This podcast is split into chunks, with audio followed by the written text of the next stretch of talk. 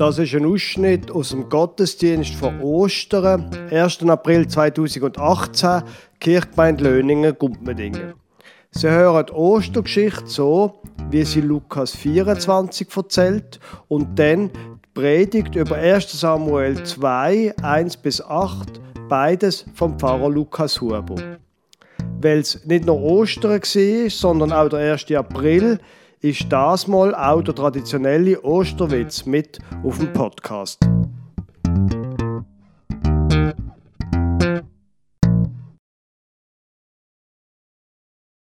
Es ist noch ziemlich dunkel Die Sonne hat gerade erst ihre ersten Strahlen über den Ölberg auf die Stadt Jerusalem geschickt.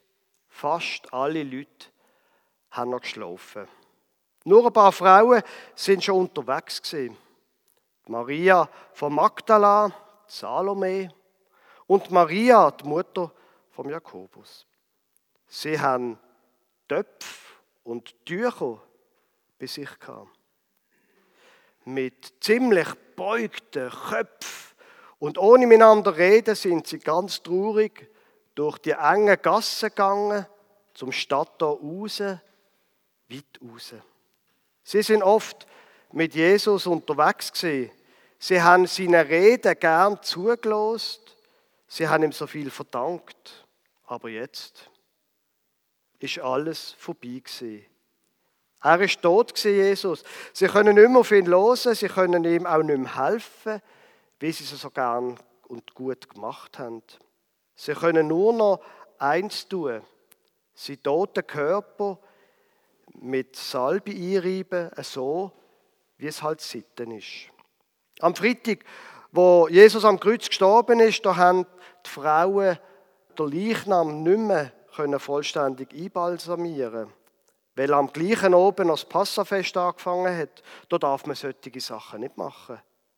Heute Morgen, am ersten Tag der Woche, wenn sie das nachholen.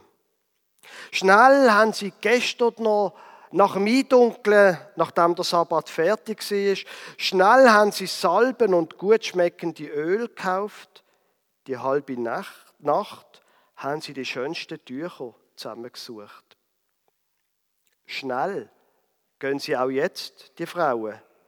Nach einer guten halben Stunde kommen sie zu dem Garten, wo das Grab liegt.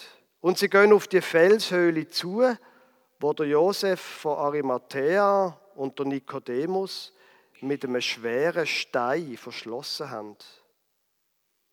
Endlich wagt es, Maria von Magdala zu fragen, wer wird es eigentlich der Stein wegwälzen von der Höhle? Finden wir so früh am Morgen dort ein paar starke Männer? Wir müssen halt schauen, sagt Salome ganz atemlos. Nur, wo sie ankommen, was ist das? Der Stein ist ja gar nicht vor der Höhle gewesen. Er ist weggewälzt worden und liegt dort neben dem offenen Eingang. Die Frauen kommen schnell näher. Niemand ist zu sehen. Jetzt werden sie ganz langsam und vorsichtig schauen sie ins Grab hinein. Aber in der Höhle ist es dunkel, darum können sie nichts erkennen. Ein bisschen ängstlich treten sie ein. Da packt sie einen Schreck. Der Steinbank, wo Jesus gelegen ist, ist leer. Was ist da los? Hat man, hat jemand, also der tote Körper, ist er gestohlen worden? Und wer hat das gemacht und warum? Sie haben überhaupt keine Ahnung mehr von gar nichts. Schnell gehen sie raus, zum draussen zu schauen, ob er vielleicht draussen ist.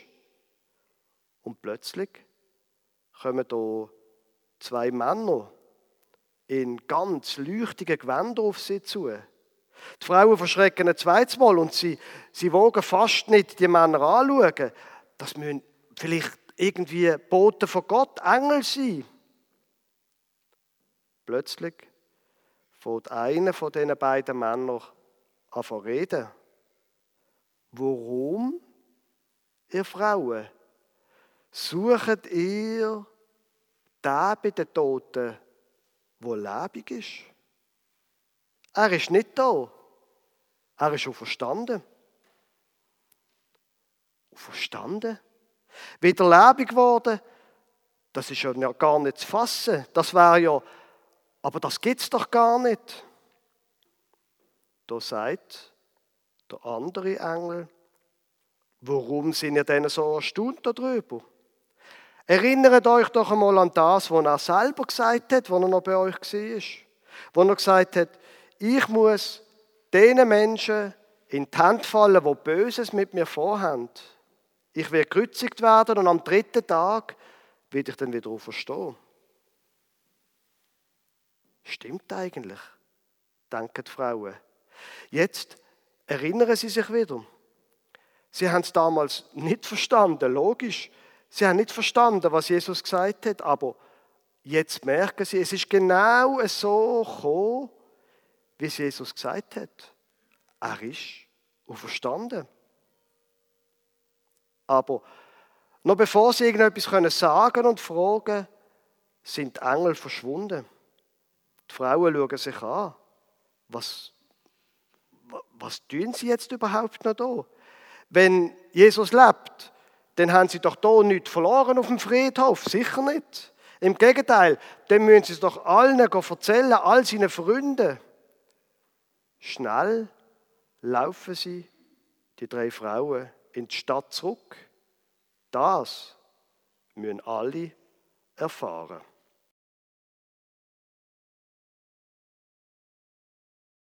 Der Predigtext, der für den heutigen Sonntag für Ostern von der Predigtextordnung vorgeschlagen wird, steht im 1. Samuel-Buch im zweiten Kapitel. Damit Sie das aber verstehen, kurz die Vorgeschichte. Vielleicht kennen Sie die Geschichte von der Hannah. Die Hannah hatte einen guten Mann der Elkanah, einen guten Mann, wo sie geliebt hat. Nur der Elkanah hat, wie das damals absolut üblich war, nicht nur sie als Frau gehabt, sondern noch eine zweite Frau, die Penina. Die allerdings, mit deren ist es nicht so einfach gewesen. Die hat sich immer lustig gemacht über Hannah. Und das hat sie wahnsinnig traurig gemacht, Tanna. Penina hat nämlich Kinder gehabt und Tanna nicht. Und sie hat so gern Kinder gehabt, zusammen mit Melkana. Jedes Jahr sind sie als Familie nach Silo gegangen, zum dort zu opfern. Und am Festessen denn dort hat Penina jeweils demonstrativ sich um ihre ganze Kinderschar gekümmert. Und einmal dann haltet Hanna nicht mehr aus. Und nach dem Essen oder am Schluss vom Essen geht sie in den Tempel, wo zu dieser Zeit, so quasi am Nachmittag, mehr oder weniger leer war, der Tempel.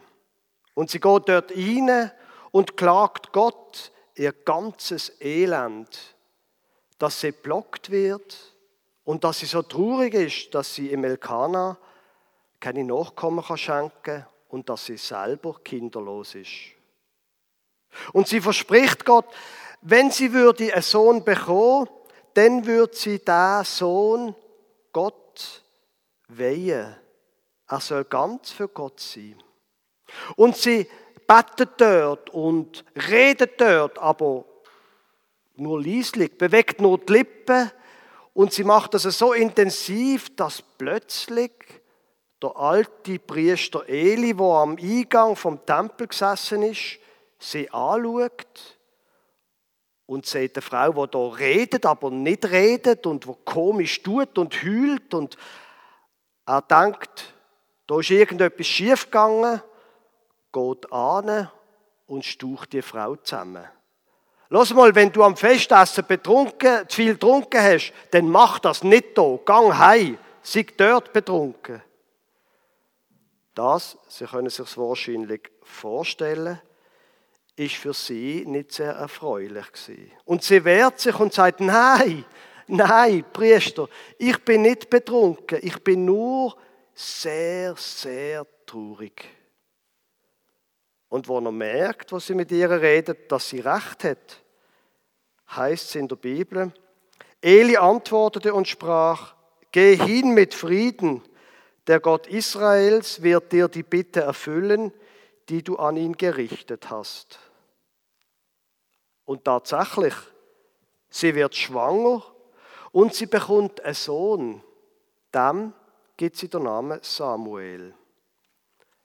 Denn, so sprach sie, ich habe ihn von dem Herrn erbeten. Im nächsten Jahr und auch im übernächsten Jahr geht sie nicht mit der Familie nach Silo, weil sie zum Elkanah sagt, los mal, aber ich ihn doch jetzt zuerst noch stillen und wenn ich fertig gestillt habe, dann, dann bringe ich ihn. Und wo dann das Thema Stillen vorbei war und früher hat man länger gestillt, als wir das heute machen, da hat sie ihn dann nach Silo gebracht hat ein Dankopfer dargebracht, ihren Sohn im Eli übergeben und hat Folgendes gesagt. Sie sprach, ach mein Herr, so wahr du lebst, mein Herr, ich bin die Frau, die hier bei dir stand, um zum Herrn zu beten. Um diesen Knaben bat ich. Nun hat der Herr mir die Bitte erfüllt, die ich an ihn gerichtet hatte. Darum gebe ich ihn dem Herrn wieder sein Leben lang, weil er vom Herrn erbeten ist. Und sie beteten dort den Herrn an. Und jetzt kommt der Predigtext. 1 Samuel 2, 1 bis 8. Und Hannah betete und sprach, mein Herz ist fröhlich in dem Herrn, mein Haupt ist erhöht in dem Herrn, mein Mund hat sich weit aufgetan wider meine Feinde, denn ich freue mich deines Heils. Es ist niemand heilig wie der Herr, außer dir ist keiner, und ist kein Fels wie unser Gott ist. Lasst euer großes Rühmen und Trotzen, freches Reden gehen nicht aus eurem Munde, denn der Herr ist ein Gott, der es merkt, und von ihm werden Taten gewogen. Der Bogen der Starken ist zerbrochen und die Schwachen sind umgürtet mit Stärke. Die da satt waren, müssen um Brot dienen und die Hungerlitten hungert nicht mehr. Die Unfruchtbare hat sieben geboren und die viele Kinder hatte, welkt dahin. Der Herr tötet und macht lebendig, führt hinab zu den Toten und wieder herauf. Der Herr macht arm und macht reich. Er erniedrigt und erhöht. Er hebt auf den Dürftigen aus dem Staub und erhöht den Armen aus der Asche, dass er ihn setze unter die Fürsten und den Thron der Ehre erben lasse. Denn der Welt Grundfesten sind des Herrn, und er hat die Erde darauf gesetzt. Liebe Gemeinde, ich glaube, das ist eine Lebenserfahrung, die wir alle machen. Mein Mund hat sich weit aufgetan wider meine Feinde. Finde, das ist keine Erfindung von heute, finden, haben die Menschen schon immer gehabt. Und es ist schon immer so gewesen, dass Menschen erfahren haben, gegen die Finden braucht es übermenschliche Hilfe. Der Psalm 23 zum Beispiel beschreibt das sehr schön. Du bereitest vor mir einen Tisch im Angesicht meiner Feinde. Du salbest mein Haupt mit Öl und schenkst mir voll ein. Mir Hand finden im Leben. Die sind manchmal übermächtig groß. Wer zum Beispiel Kinder hat und wenn die Kinder dann einmal blockt werden oder drunter kommen in der Schule, und ich rede jetzt hier nicht von richtigem Mobbing oder so, aber wer Kinder hat, die zum Beispiel einmal eine schlechte Note geschrieben haben, der weiß, wie das ist, wenn man drunter kommt wenn man Finden hat der weiß, wo da die Rede davon ist. Und ich denke, solange wir leben, behaltet Hannah da recht, wenn sie im Vers 6 und 7 sagt, der Herr tötet und macht lebendig, führt hinab zu den Toten und wieder herauf. Der Herr macht arm und macht reich, er erniedrigt und er erhöht. Vor ein paar Tagen erst habe ich ein Gespräch geführt mit einer Witwe, wo ihr Mann schon lang, sehr früh gestorben ist. Warum ist mein Mann so früh gestorben?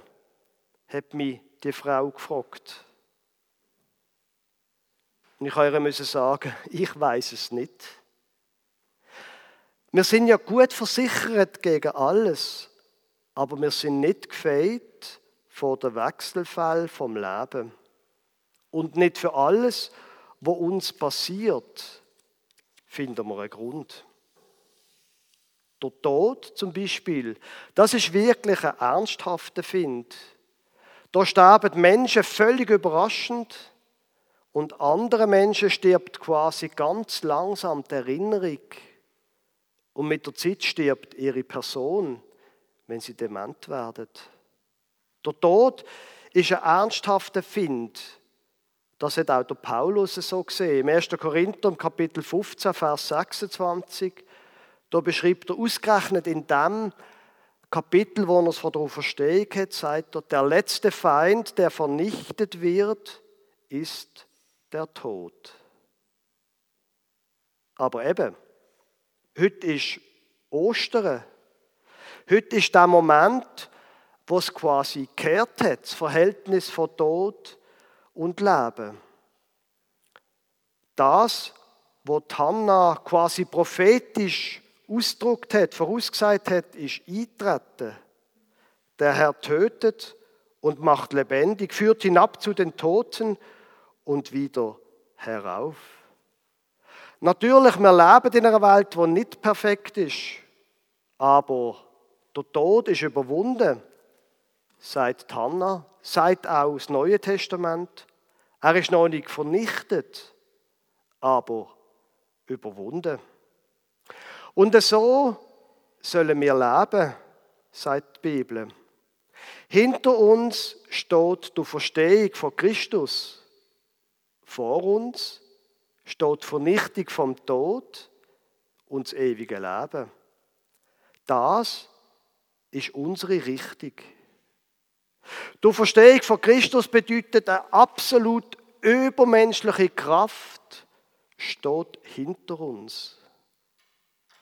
Das ist schon damals bei den Freunden von Jesus so gesehen, bei diesen drei Frauen, wo wir es vorher davon gehört haben, und dann auch bei seinen Jüngern. Aus einer versprengten Schar von Leuten aus der Provinz ist eine riesige Bewegung geworden, die sich über die ganze Welt ausbreitet hat. Bis ins Klecki und noch viel weiter. Die Verstehung von Christus liegt hinter uns und gibt Kraft. Das ist der Grund, warum es so wichtig ist, dass wir Ostern feiern. Heute Morgen zum Beispiel mit vielen Kindern, wo wir die neue Osterkerze das erste Mal angezündet haben, wo wir an deren Osterkerze Osternachtskerzen angezündet haben, wo wir uns erinnert haben an die Taufe. Das ist Ostern. Der Tod ist überwunden und der Gott, wo das hat können, Licht bringen in die Welt, der Tod überwinden, der ist auf unserer Seite. Der Tod ist überwunden, das Leben siegt. Das ist quasi kurz gefasst die Botschaft von Ostern. Und dass wir uns daran erinnern, ist wichtig. Weil so wie wir denken, das schafft Wirklichkeit. Wie wir als Eltern über unsere Kinder denken und mit ihnen reden, das schafft Wirklichkeit. Wie wir über uns selber denken, das schafft Wirklichkeit. Die Wirklichkeit von Ostern ist, Christus ist schon verstanden und die genau gleiche Kraft, wo ihn von den Toten zurückgebracht hat, wirkt in uns. In uns als Einzelne, als Einzelne und in uns als Kirchgemeinde. Das, was mir beachtet, wird wichtig. Es ist ein bisschen so wie beim Schauen. Ich weiß nicht, ob Ihnen das mal aufgefallen ist.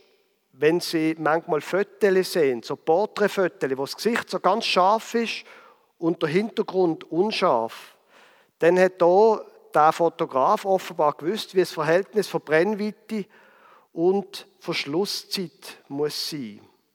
Da ist eine Ebene ist scharf und vorne und hinten ist alles unscharf.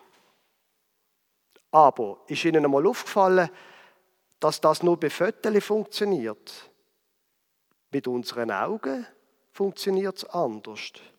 Wir sehen nur scharf, was wir bewusst anschauen.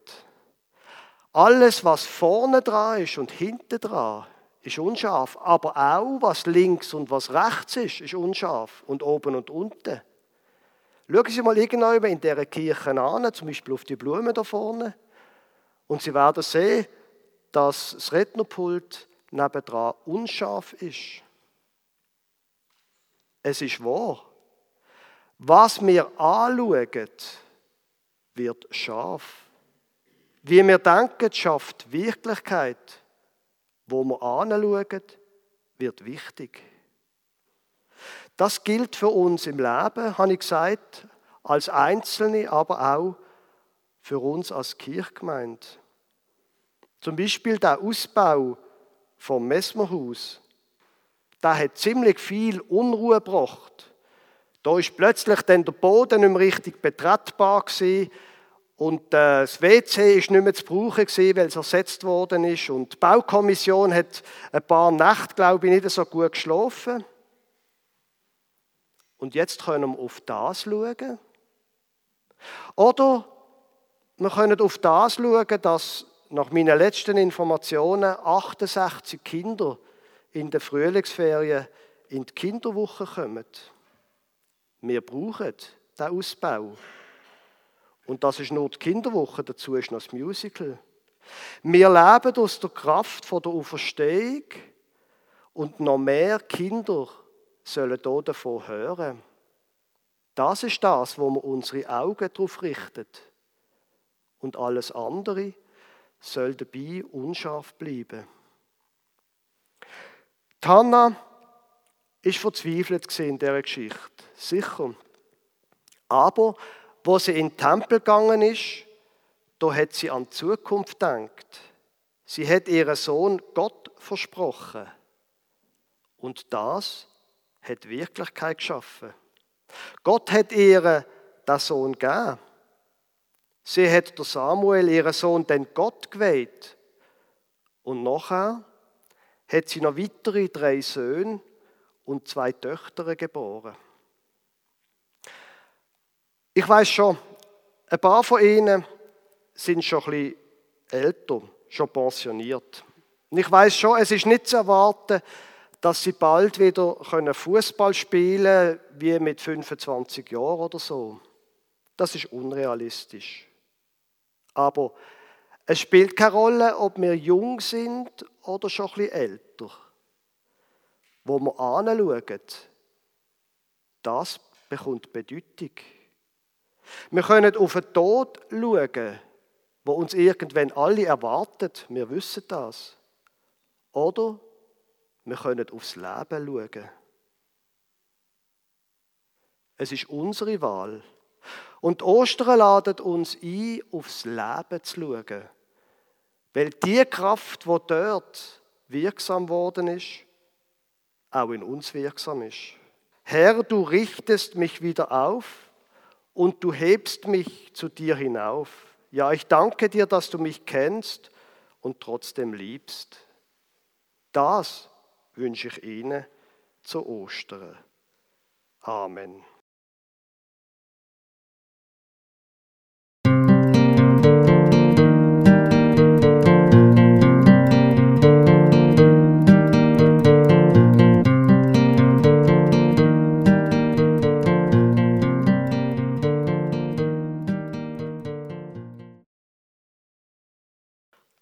Osterwitz ist eine Tradition, dass ich noch einen Witz erzähle.